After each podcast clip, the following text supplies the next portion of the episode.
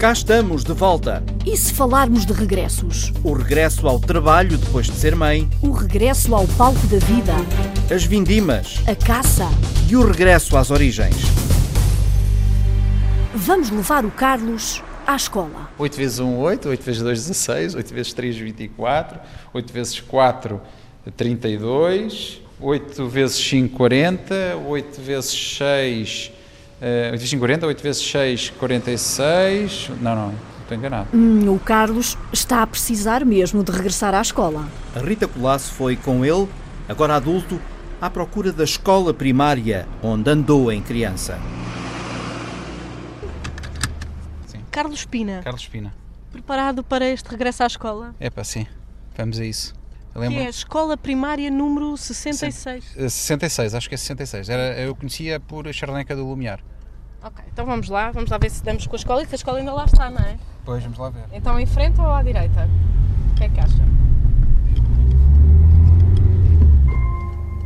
Portanto, neste momento a sua memória está a traiçoá-lo. Está, está, pá, não é a minha memória, esta, esta redução urbanística que me está a atrasar, pá, isto devia ter menos. Carlos tinha 5, quase 6 anos e morava em Benfica. Era o autocarro 17B que o levava ao lado da mãe, professora primária, para o primeiro beabá da vida. Chorei, claro. Ah, Mesmo tendo lá a mãe, se não sim, sim, sim, facilitou. sim, sim, não facilitou, tenho essa imagem na cabeça de, de ter ficado ali um momento qualquer eh, sozinho e, e houve ali um, parece que uma espécie de um, de um corte e ter sentido um pouco abandonado, não é? Esta, esta é que é a estrada original. Esta é a É- estrada é que vai dar, que eu apanhava o tal 17B. 17B, o 17B, autocarro. de- de- para, para as galinheiras. E agora vamos chegar. Esta, esta, esta, eu lembro perfeitamente esta casa e agora do lado direito vai ser a escola. Vamos Aqui ver como é que ela está. rua? Vamos ver como é que ela está. Aí está, está ela, Ora, vamos lá ver. aí está ela. Está ela. É Completamente escola. abandonada. Completamente.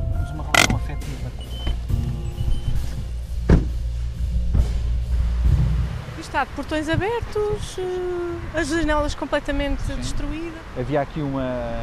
Também havia aqui uma estátua, que já não está. Então vamos, vamos tentar entrar, É? porque isto, isto basicamente está cheio de mata à volta, não é? Sim. E aqui o pátio onde brincava, Sim, muitas sim, brincadeiras. Brincava só o quê nessa altura?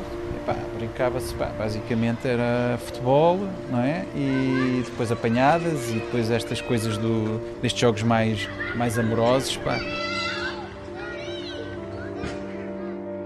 Isto é mais ou menos hora de, de almoço, portanto imagino que seria mais ou menos a hora de saída das vossas aulas. Este silêncio que nós assistimos agora, isto seria impensável a essa hora, não é? Ah, posso. Então aquilo era no tempo em que as pessoas tinham, em média, três filhos por família. Em 1982, a esta mesma hora, o silêncio seria um lugar estranho neste pátio de brincadeiras. Pneus, mato, telhas, garrafas, lixo e saudade no chão. As janelas das salas de aula são buracos sem vidro. As paredes, telas para grafites pouco sedutores e mensagens que gritam amor e trauma. Isto é uma, uma, uma escola em Sarajevo. Carlos Pina, 43 anos, especialista em marketing, veste hoje fato e gravata, veste memórias na sala que o recebeu há mais de 35 anos. Eh, Já foi há muito tempo. Já foi há, Os nossos há pés, 38 anos. os nossos pés pisam restos de tijolo, telha, É verdade. ah, stores também aqui. Parece que já houve para aqui um incêndio, porque o pá, teto está completamente é, negro, é. devem ter queimado aqui uns pneus, estão os pneus queimados no chão. Estamos aqui nas traseiras do aeroporto de Lisboa. Ah, isto era um, um amigo, não é? Um, um amigo, entre aspas, um amigo ou um conhecido nosso, não é? Quase um familiar, barulhento, que era o, o avião. Eu lembro perfeitamente da professora estar a dar um conteúdo qualquer e depois dizer, calma, passava o avião. Fazia muito mais barulho, não é? É, o avião, uma coisa brutal. E a malta, pronto, ok. Vá, vamos continuar. Dois mais dois.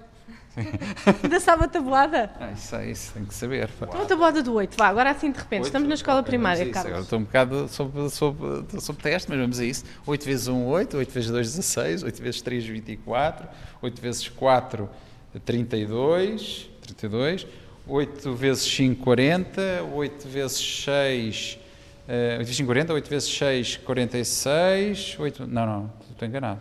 Está um bocadinho perro. Não, não, 8 vezes 5, 40, 8 vezes 6, 46, 8 vezes 6, 48. 8 vezes 7, eh, 56. Eh, 8 vezes 8, 64. 8 vezes 9, 72. E 8 vezes 10, 80. 9 vezes 9. Ah, é 8 macacos e tu és um, pá. Essa aí não há hipótese. Isto é a chuva que pinga do teto. Estas paredes seriam perfeitamente recuperáveis, não é? O, o que aconteceu aqui, provavelmente, foi com este fenómeno que houve de, de alojamento eh, de- das, das pessoas que viviam em condições precárias, que, foi pa- que foi- deve ter ido para aquela zona ali mais do, do Alto Lumiar, mais para dentro. E esta concentração ali tornou esta escola completamente obsoleta.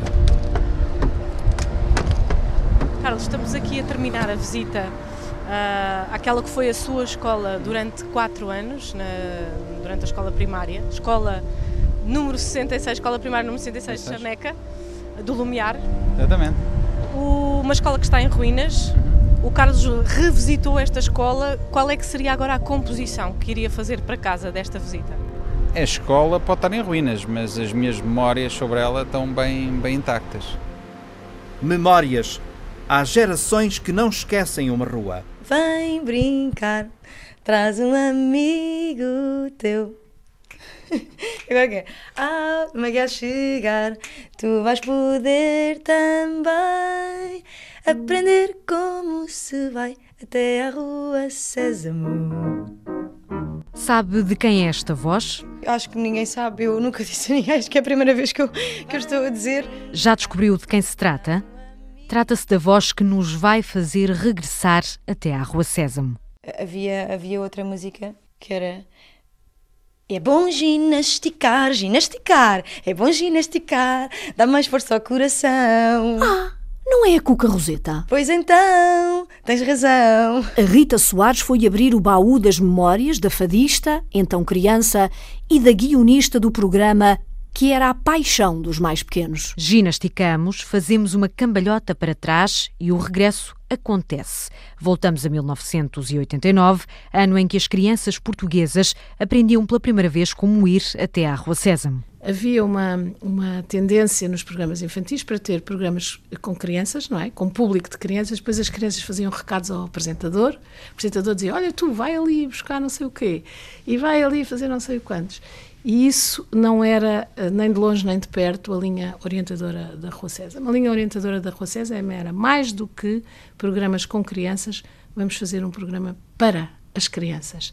Quem nos fala agora é Teresa Paixão, hoje diretora de programas da RTP2, há 27 anos num Portugal diferente, era guionista da Rua Sésamo. Um grande número de crianças pequenas, antes dos seis anos, estava em casa com avós, ou em muitos casos com as mães, não é? Que havia ainda mais mães que não trabalhavam fora de casa.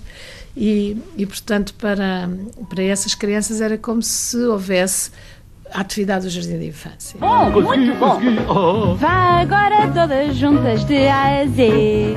Então vou dizer do meu ABC. Bem, A, B, C, D, E, F, G. O formato norte-americano, pensado por Jim Henson, viajou o mundo fora.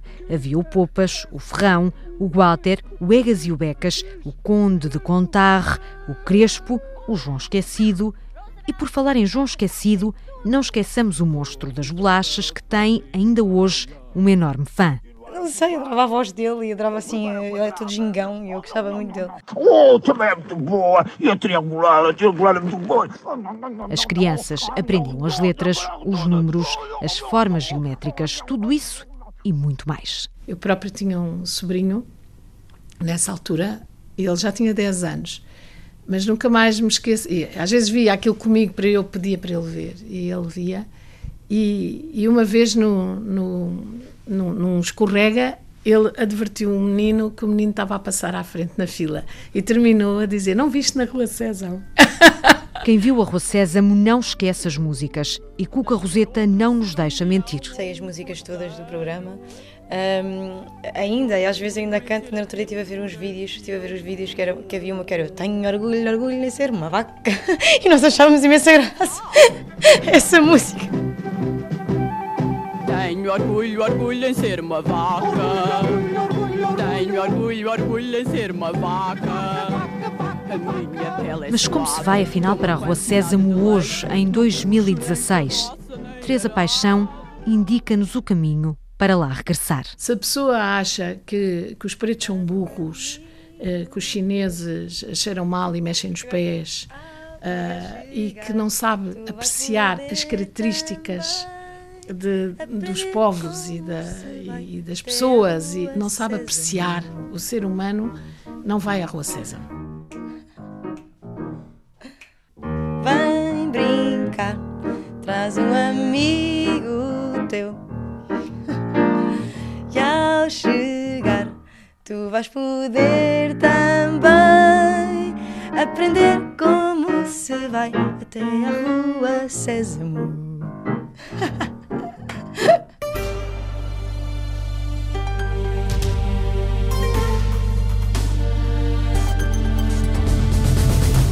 Agora, o regresso ele é garantido, só que não para Portugal. Estava enganado. O publicitário Diogo esteve com a mulher, a Inês, designer, durante três anos e meio no Brasil. Há dois anos foram pais de gêmeos e na altura Alice Vilaça falou com estes portugueses no mundo. Agora voltou à conversa com o Diogo e com a Inês, que estão de regresso ao norte de Portugal.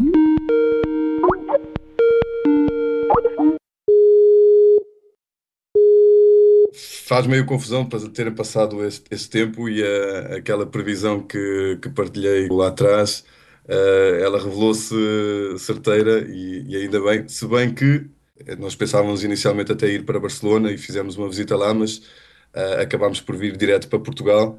Uh, e o, que, o contexto que encontramos aqui, não só familiar, mas também de meio profissional e social, fez-nos uh, reconsiderar? Pois, nós tínhamos a certeza que o Brasil não seria, não seria para sempre. É um, mais um local de passagem, embrionário, onde se desenvolvem vários projetos e onde tivemos a sorte de ter dois bebés. Quando nasce um bebê, nasce uma mãe, neste caso nasceram dois. e as nossas prioridades foram revistas, uhum. não é? Éramos dois muito ativos a nível profissional, a partir do momento em que os bebés nasceram, eu tive que encostar um bocadinho à boxe e pronto, ocupar-me deles a tempo inteiro. E basicamente foi esse um dos grandes fatores que nos fez pensar em voltar. Neste regresso, que país é que encontrar? Eu acho que as coisas estão bastante melhores, nomeadamente no Porto, a minha cidade natal.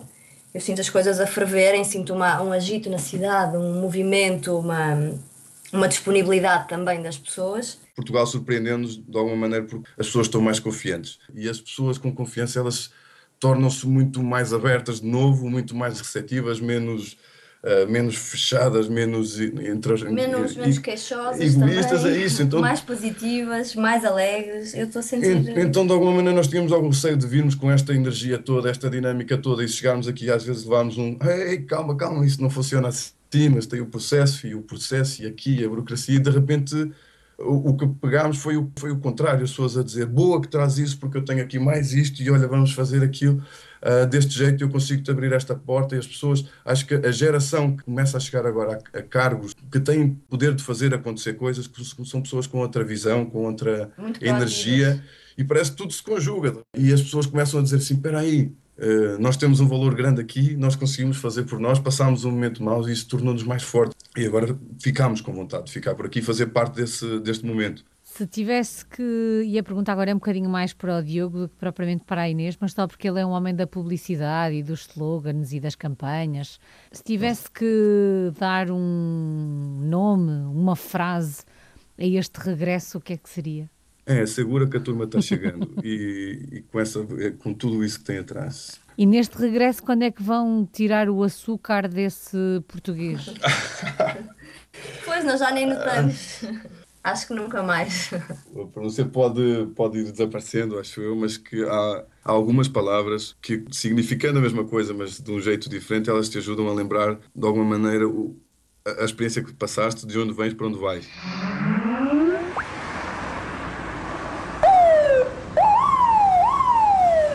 Então, temos caso de polícia? Não. Temos um polícia com um caso de amor pelas origens, pela vinha e pelo vinho. O Nuno Amaral foi até Silgueiros conhecer o polícia João, que também é vitivinicultor. Sempre que pode, finta as rotinas, mergulha as mãos na terra. Fim de semana folgas, feriados, férias, sempre que possível. Vai sentir o aroma do campo, dar uns retoques nas vinhas, sempre que possível. Precisamente. E todos os anos, por estes dias de setembro, quase que muda de vida. Regressa às origens, à terra e a outros universos. É bonito, eu regresso às origens. Temos uma fase de vida em que nascemos, crescemos e estamos no local da nossa nosso habitat, entretanto vamos estudar, desempenhamos outras profissões, cenas da terra, cenas da aldeia. Depois, com a maturidade do tempo, regressamos ao, ao, passado porque verificamos que isso é muito importante para a nossa existência, para o nosso bem-estar. Vive em Silgueiros, em plena região vitivinícola de Dão. João Teixeira, polícia, agricultor em part-time.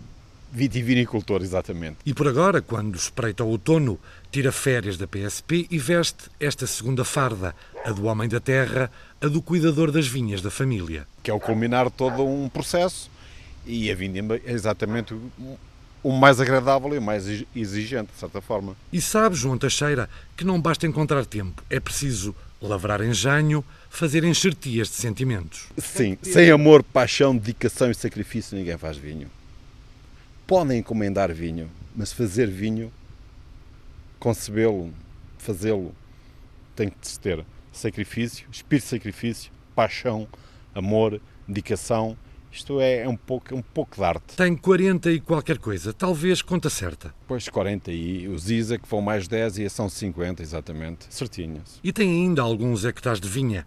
Por esta altura ingressa também na função de chefe de equipa, de líder espontâneo de trabalhadores rurais. Tudo depende da produção, do ano, se for um ano bom, favorável, tudo depende da quantidade, portanto, uvas, mas normalmente 5, 6, 7, 8, 9 pessoas, 10 pessoas, depende. Depende da época e das voltas da natureza que determinam a duração das vindimas. Pois, também é outra questão de fazer contas, pode ser uma semana, 12 dias, 15 dias, 5 dias, tudo depende da produção, se o ano é grato ou ingrato, portanto isto está sempre à mercê da, da natureza e a natureza não se compadece com quantificações, é, é conforme. Por entre as dúvidas da natureza, uma coisa parece certa aos olhos e à experiência de João Teixeira.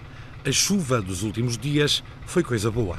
É, foi crucial para, para, para a maturação das uvas, para o melhor equilíbrio. Portanto, em função desta chuva, presumo, aliás, quase que garanto que vai ser um excelente ano no Dão. Ano de bom vinho, portanto.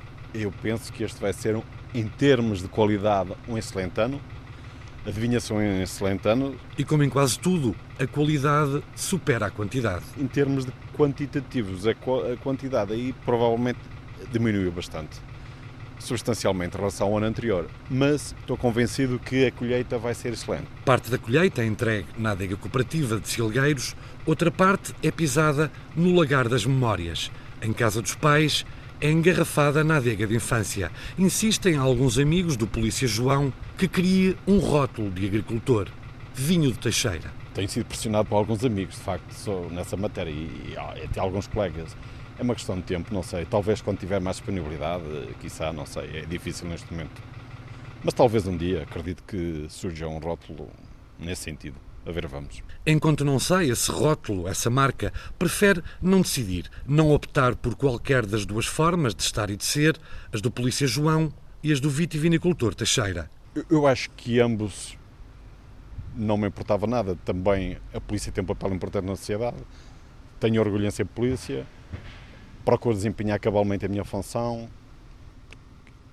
E gosto particularmente da vinha, do vinho e da minha região. Certo é que sempre que pode, volta, regressa a um lugar simples. É um processo natural, é o regresso, a, se calhar, às origens, à infância, de certa forma, à nossa felicidade. As vindimas já recomeçaram e a caça está quase a regressar também. Como é que mantemos vivo o espírito da caça? Comprando caça. O quê? Paulo Nobre vai lá conversar com o caçador Armando Oliveira aí no Alentejo então eles compram a caça? Compramos perdizes, compramos patos, compramos eh, pombos criados em cativeiro, largamos eh, na véspera, oito dias antes, no dia, eh, e depois vamos caçar. Portanto, é uma caça completamente diferente. mas é aquilo que ainda mantém vivo o espírito da caça. Eu às vezes fico um bocadinho triste e, e não percebo como é que continuamos a promover por este país fora aqueles eventos todos à volta da caça, que não é aquela caça que nós é gostávamos. É uma caça ilusória. Chamamos de perdiz, chamamos de lebre. O sabor dessa própria caça é completamente diferente. É tudo tão artificial que até os cães, indiscutíveis parceiros dos caçadores, sentem a diferença. Porque o cheiro que uma perdiz brava largava e que o animal estava habituado, a maior parte destas perdizes não, não o fazem. Por exemplo, eu estou a falar só das perdizes, não é? Uh, nós largamos as perdizes e elas escondem-se num sítio onde normalmente não se escondiam. E, e, o mesmo com os coelhos. Até às vezes diz que os cães, qualquer dia temos que os habituar a cheirar farinha, né? porque às vezes as perdizes cheiram a farinha, uh, porque são criadas com farinha, são criadas em cativeiro, embora tenha também aí havido por parte desses criadores uh, alguma evolução. Né? Elas já são criadas algumas em cativeiro, mas em, em mangas, em espaços abertos, eh, em alguns casos com alguns metros, dentro de olivais, dentro de. Uh, em, em, campo aberto, pronto, dentro de cativeiro, mas em campo aberto. Armando Oliveira reconhece que ainda há zonas onde existem animais para caçar. Se formos mais para o sul do país, uh, na zona de Beja, ainda há algumas planícies, algumas áreas com lebres e com perdizes.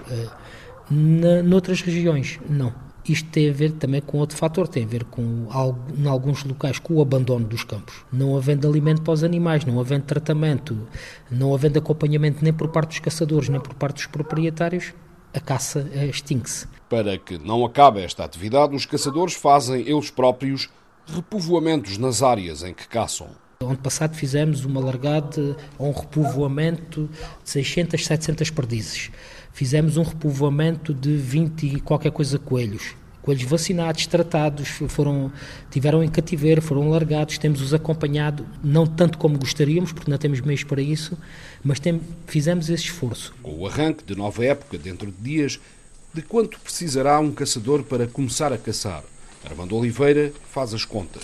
Eu vou-lhe dar o exemplo da minha. Quanto é que um caçador na minha pode gastar por ano para caçar? Nós pagamos 240 euros por ano de cotas, cada caçadora. Para caçar nesta região, na região do Alentejo, à volta de 35 euros. Se juntarmos a isso mais eh, 30 euros de seguro, depois a isto, se juntarmos as licenças dos cães, as vacinas, que são mais, depende de uma pessoa que tenha dois cães, pode-lhe custar mais 50 euros. Uh, se juntarmos a isto mais os cartuchos, Cada caixa de cartuchos poderá custar entre 7 ou 8 euros. E aqui depende cada um de, daquilo que quiser atirar e do que atirar. Né? E depois nós ainda temos, uh, por cada jornada de caça onde fazemos uma largada, por exemplo, pagamos mais 10 euros uh, de contributo para comprar essa caça. Isto pode custar uh, à volta de 400, 500 euros por época a cada caçador. Contas feitas aqui na Associação de Caçadores das Ilhas de Arraiolos, onde um pequeno grupo de pouco mais de 20 homens se junta ao longo da época para caçar.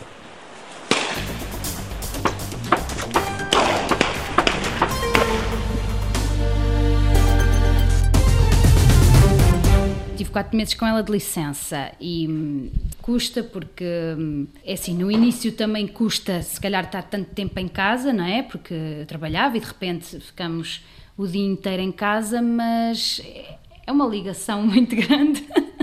A Ana Marisa Vieira regressou à Rádio Lis, onde trabalha, em Leiria, depois de ter sido mãe. A Ana Isabel Costa acompanhou-a de carro até casa. É o que é? Como é que foi? O primeiro dia que ela ficou no, foi numa creche? Sim, sim. Uh, pronto, ela tinha 4 meses, ou seja, era muito bebezinha, era a mais bebezinha de lá. Um, é assim, Claro que custou-me, não é? Porque ela na altura estava muito apegada a mim, não ia muito a pessoas, uh, parecia que já estava assim a criar uma ligação muito forte comigo e eu até, até elas até me perguntaram como é que era ela e na altura eu também lhes disse que pronto, que não sabia como é que ia ser, achava que não ia ser nada fácil, depois também não fiz adaptação porque não tive tempo, comecei logo a trabalhar, não houve tempo para adaptação, foi mesmo deixar um dia e, e ir trabalhar. Um, mas pronto, depois ligaram-me, eu também liguei à hora do almoço, disseram que ela não estava a comer muito, depois ligaram-me logo a dizer: olha, já comeu. Um, e depois pronto, depois passado um, dois dias eu cheguei lá, ela já se ria, já eu dizia adeus, ela ria-se e, e, pronto, também percebi que ela estava bem e acho que isso é, acho que foi essencial. Depois, chega-se a estar emperrado no regresso ao trabalho ou não? Qual é a sensação daqueles primeiros tempos? Hum, é assim, eu, eu, eu gosto muito daquilo que faço e eu queria voltar ao trabalho. Uh, e foi bom, não é? Por um lado foi bom voltar a ter aquelas conversas de adultos, aquele, aquele, movimento, aqueles horários, em parte é bom. Um, por outro lado, há aquele peso que é. Era, eu sentia mais quando fazia o caminho, de regresso para ir buscar em que uma pessoa começa a pensar que, que vai estar pouco tempo com ela e que e porque é mesmo porque eu vou buscá-la, chego a casa, uh, dou-lhe banho, uh, faço a comida e passado um bocadinho vou pô-la na cama, quer dizer, acaba-se e é pouco tempo de qualidade porque eu estou a fazer coisas, a lavar louça, a fazer comida, não é tempo propriamente que nós estejamos com eles. E aí pesa um bocadinho, não é? Uh, mas pronto, temos que arranjar o balanço, não é? Entre os dois.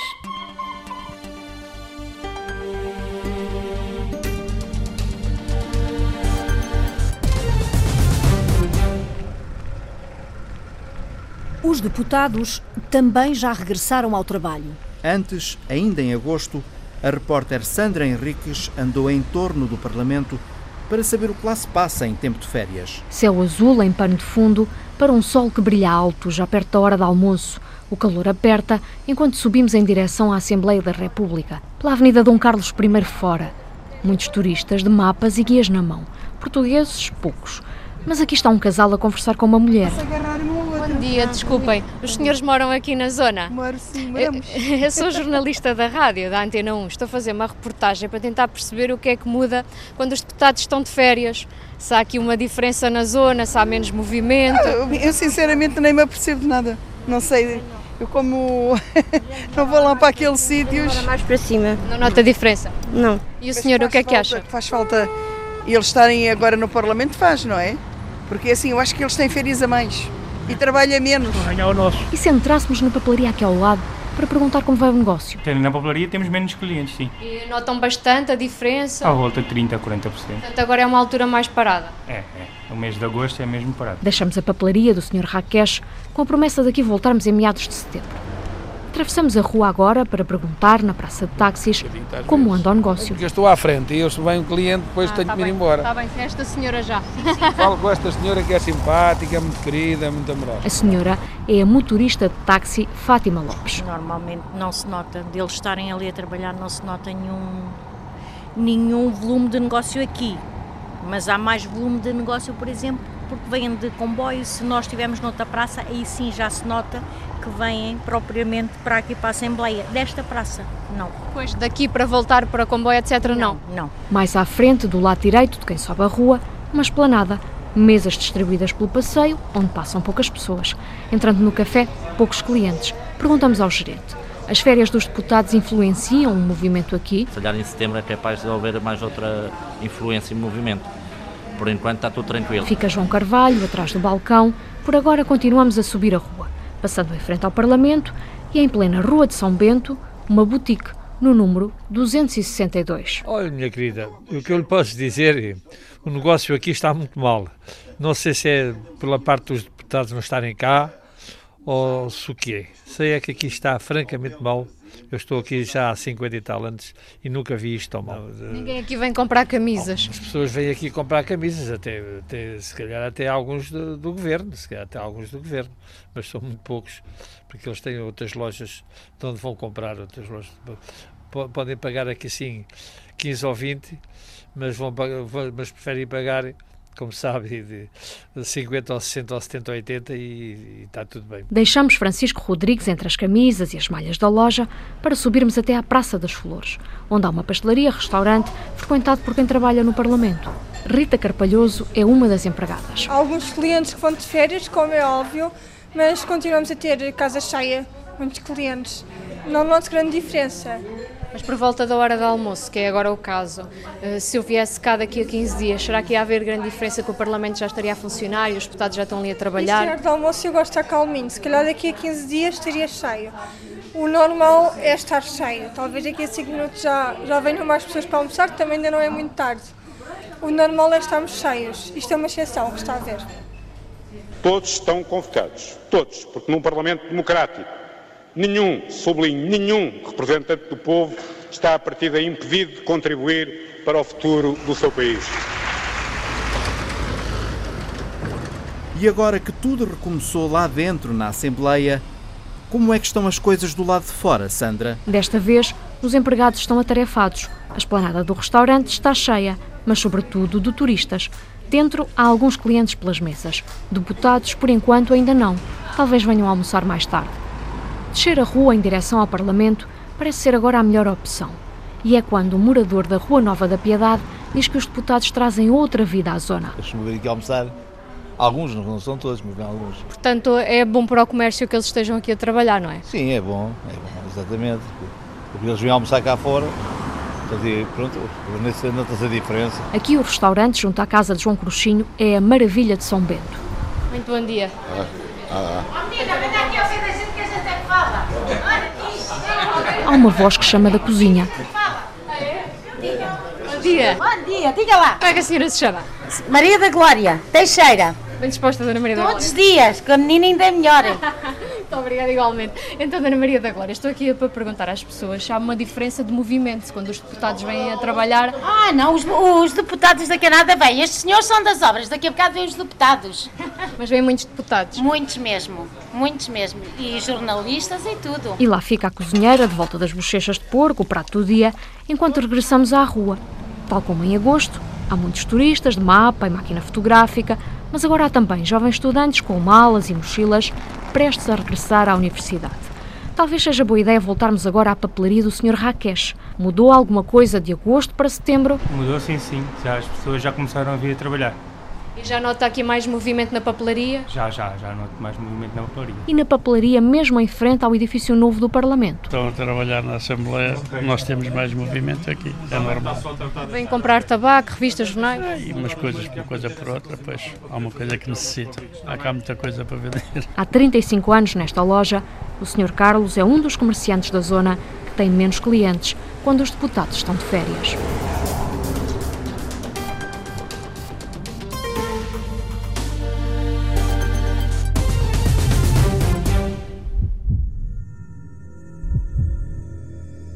O ator José Pedro Gomes está de regresso ao palco Alexandra Sofia Costa, em força.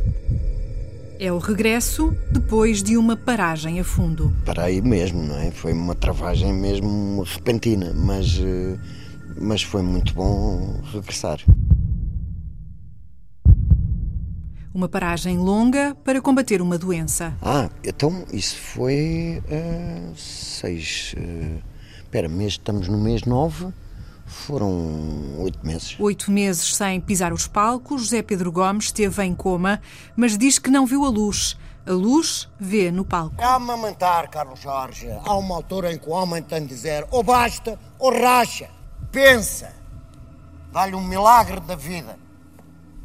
Olha, como um prato de torresmos para lhe dar vida. Esta continuação da conversa da treta, agora já sem o companheiro e amigo António Feio, que morreu há seis anos, mas dele ainda ficou qualquer coisa neste palco, dizem José Pedro Gomes, o ator, e Rui Cardoso Martins, um dos autores do texto. O colete tinha, tinha aquele colete de vaca, de, de vaca, que passa para o chapéu do, do, do, do Júnior, Sim, o, sim. o seu Sim, filho. sim, sim, claro sim, que há uma, há uma continuação, mas a personagem é nova, não há nenhum tico de imitação, não é nada disso. Isso, hoje em dia, qualquer pessoa que tenha, tenha um, um emprego está muito bem a trabalhar sem fazer nenhum, não é? E no dia a seguir é, é despedido porque não aparece lá há 15 dias. O espetáculo, que deixou de ser a conversa da treta e passou a ser o filho da treta, já estava planeado antes da doença que deixou Zezé em coma durante um mês. Já tínhamos pensado nisso. Já tínhamos reunido uma Já vez. tínhamos reunido, Tínhamos exato, almoçado exato. Depois, e depois tivemos que esperar mais um bocadinho. Pois. Pronto. Oito meses sem pisar os palcos, mas José Pedro Gomes e Rui Cardoso Martins concordam que o ator não está nada perro. Continua a ser o eterno Zezé. Não, não, acho nada, que não. Nada, nada, nada. Acho que não. Nada. Nada e. Achas que não? Não, não, sinto. Pronto, então posso confirmar que nos não. gestos, no- na vitalidade na, e, obviamente, na sua teimosia de, enquanto Zezé. Mantém tudo intacto. Eh, e agora tenho que dar respostas a Mas isso também foste tu que escreveste, não é? Sim. Eh, Não, mas uma vez que, que é preciso um texto, fiz, fiz, fizemos o melhor. És pobre e mal agredido. Vou, vou, vou no meu nome de, a, a restar aí nos Panama Haters, Zezé entalado entre o saco azul do Ricardolas Salgado e do Oliveira Cospe. Até porque José Pedro Gomes diz não ter um médico que o mande parar. Ele não sabe nada disto. Quer dizer, não tenho médico, vamos lá ver. Eu não, tenho, eu não sou um doente profissional. Uh, portanto, eu não tenho um médico, o meu médico. Por acaso, vou muito pouco ao médico. Mas uh, a última pessoa que me assistiu uh, disse: Sim, senhor, agora vá para a frente, isso agora é, é só melhorar. E sente-se com essa energia? Sim, não sim. sente que de vez em quando tem que sim. parar? Não, não, não. E por isso não para, e por isso está a representar esta peça que é para todos os públicos. diz lá aos advogados da Mocada na Fonseca. Um projeto artístico só possível neste país. É corrupto! Impeachment nas nalgas. Desamparem a vista. Tchau aí, ó.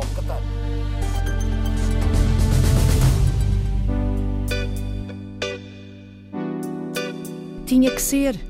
O regresso aos anos 80, não? Sim, mas para falar da moda do presente. Vamos a isso, Isabel Cunha. Na última coleção estival de Luís Buxinho há fragmentos dos anos 80 estampados nos tecidos. O estilista foi ao sótão buscar as revistas de música alemãs Bravo e Pop Rocky. Sacudiu-lhes o pó, recortou tiras estreitas que imprimiu em voal de seda e tela de algodão. Efeito, um estampado quase abstrato, contemporâneo, cores fortes, vibrantes, que nos remetem para as dancetarias da década de 80 quando se olha mais atentamente, percebe-se que há aqui textos e há grafismos muito óbvios, muito típicos da, das revistas em questão, para quem as conhece, e também fragmentos de imagens de artistas pop da altura, muito subliminares, em, em, em situações nestes fragmentos retangulares onde só se vê o olho, ou a boca, ou o nariz, ou um perfil, ou bocadinhos da capa de um disco, bocadinhos de reportagem sobre um concerto que, por exemplo, os Rolling Stones tinham dado em Berlim na altura.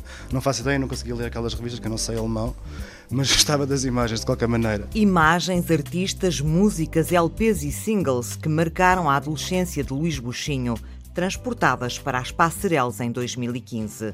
A capa de um disco dos Duran Duran foi buscar as formas geométricas que imprimiu num vestido de malha tricotado. Há uma mancha bastante forte deste azul arroxeado, com um grafismo depois a preto e branco, que era algo também muito típico da década, e com geometrias extremamente angulosas, muito retilíneas, onde não há para, para quase círculos nenhums. É toda ela constituída por triângulos e quadrados, sendo que o triângulo e as diagonais triangulares são, são talvez o grafismo mais mais iconográfico, digamos assim, de toda, de toda a década de 80. Ainda é para lá que nos transporta uma jaqueta muito curta com pormenores de cabedal. Tem uma abertura na frente que revela, bastante reveladora do, da zona do peito, que pode ser usado, obviamente, é um casaco para usar por cima de outras peças. Que artista dos anos 80 é que o Luís Buxinho imaginava a vestir uma jaqueta destas? sei lá, acho que qualquer um deles, por exemplo, olha, a vocalista dos Tom Twins usaria de certeza. Uh, a Madonna usaria isto de certeza na altura.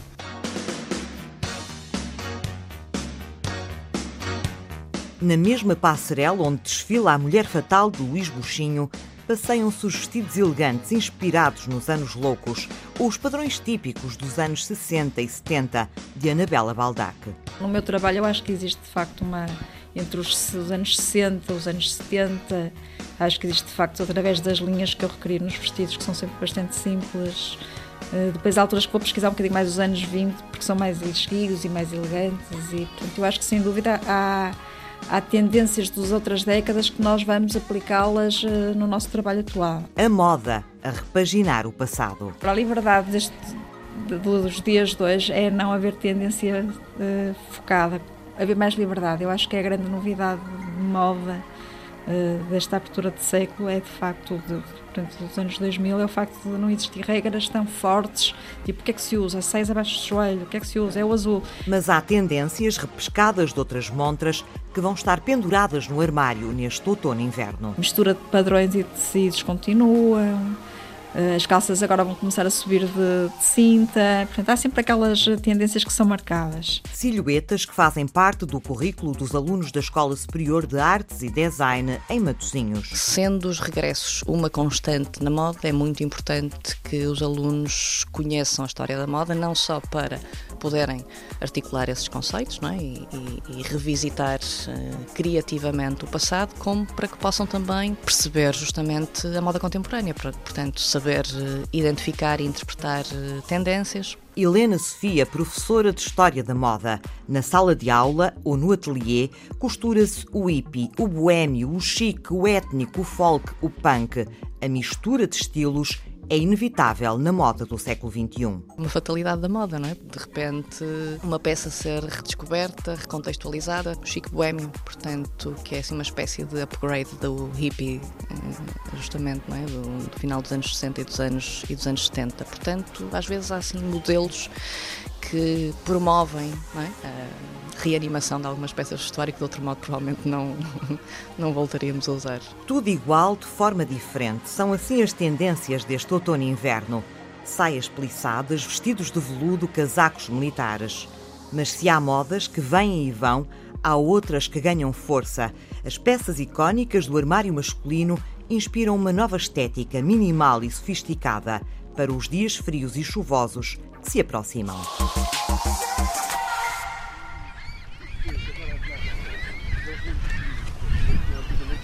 Os Trovante vão regressar. Tudo começou em Sagres. O Mário Antunes descobriu histórias contadas por quem se lembra de os ouvir tocar na praia. Caminhando pelo molho, vamos, guiados pelo olhar de Paulo Neves, e não há dúvida, muita coisa mudou na paisagem da Baleeira em Sagres, quando ele, miúdo, por ali andava ainda de calções. Sou natural de Vila de Bispo, mas eh, estou em Sagres já há 40 anos. Recuemos então quatro décadas, até 1976, quando Paulo ajudava o pai Armindo no restaurante da família, o Mar à Vista, ali na Praia da Mareta. Eu tinha férias da escola e ajudava os meus pais, como eu, o meu primo também, que era o Rui Neves, também, que chegava ao verão e nós ajudávamos a família toda a funcionar na parte de restauração. E é por esta altura que no Mar à Vista vai aparecendo um grupo de amigos, rapazes lisboetas já rendidos a Sagres, dois irmãos de apelido Represas, um tal de João Gil, um Artur Costa e um Faria, Manuel Faria, vinham com as violas às costas e acampavam no lado esquerdo da praia. Para cada um de dorme o sol, eu fico todas as tardes a ver se ele se vai embora e me deixa confiado às memórias de um outro era o campismo selvagem, na altura que nós chamávamos de campismo selvagem, mas que todas as noites que nos juntávamos e, e beber uns copos e para conviver, porque o pessoal acampava por tudo o que era sítio, mas principalmente ali ao lado do, do, do Mar à Vista, do restaurante Mar à Vista, é que era a maior concentração de pessoal, porque facilitávamos muito aquelas pessoas que acampavam ali em volta e cedíamos água, eletricidade e, e as pessoas podiam usar as casas de banho e, e, claro, isso era fundamental para que não havia mais nada. E, e a célula de ligação foi tudo muito criado à base disso. A animação noturna limitava-se então ao restaurante do Paulo Neves, serões à viola que o pai Armindo patrocinava com medronhos imperiais. Pois em volta deles também muitos estrangeiros também que, que também, também traziam uh, os seus instrumentos musicais e a malta juntava-se ali em volta de fogueiras, uh, que era típica aqui de Sagres das piteiras. Nós arranjávamos aquelas piteiras todas secas para fazer as fogueiras à noite e, e entre portugueses, franceses, alemães. E o que eles cantavam na altura? Música portuguesa sempre. E o seu pai aproveitava esta animação, eh, mantinha ali um entretenimento na casa ou perto da casa? Sim, o meu pai, eh, o meu pai foi das pessoas que gostavam mesmo daquilo. Ele, ele adorava tê-los ali por volta e, e acarinhava-os com aquilo que podia, né? com os copos aqui, ou uma bebida aqui, outra ali fazia com que um monte de pessoas se juntassem ali em volta, quando, ele, quando eles apareciam à noite, principalmente à noite, depois da, da praia, do jantar e não sei quê, juntava-se montes de gente a ouvi-los ali cantar e, e, foi uma fase realmente muito, muito, muito gira. E assim, nesse palco improvisado, muitas vezes à volta de fogueiras e sob um céu estrelado, Luís e João Nuno Represas, João Gil, Artur Costa e Manuel Faria sonharam o trovante. Eu vou dizer-te coisas tão naturais tão iguais às águas que correm, tão claras nos seus corpos de luz. Foi lá na Praia da Mareta, no verão de 76, que compuseram para as letras do Francisco Viana as primeiras músicas do álbum Chão Nosso, o primeiro disco do grupo que havia de sair um ano depois. Eu lembro-me de uma, de, uma, de uma noite, meio de setembro, por aí, em que apareceu um senhor com, com uma senhora de, que cantava muito bem o fado. Esse senhor deu-lhes um cartão, um cartão que era da discográfica Valentino Carvalho e combinou com eles uma audição em Lisboa para eles, quando fossem, chegassem a Lisboa, para contactá-lo. Lembro-me perfeitamente isso como sendo hoje. Foi, realmente foi, eu acho que esse foi o, o grande impulso para que os Travante tivessem aparecido. 40 anos passados, são agora felizes recordações, essas muitas imperiais no Mar à Vista ou no Nascimento, as sopas de peixe na baleeira, os passeios noturnos na mareta de que não se pode falar. E de repente a magia acontece lá mesmo, onde tudo começou. Os Trovante regressam ao palco de Sagres, 40 anos depois. Oh, Sagres, tu sabes, na ponta da solidão. É já esta noite, no Largo da Mareta.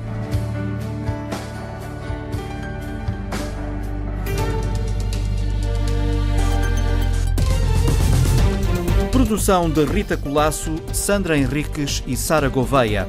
Sonoplastia de João Carrasco, João Luís e Rui Fonseca. Apresentação de José Guerreiro e Maria de São José.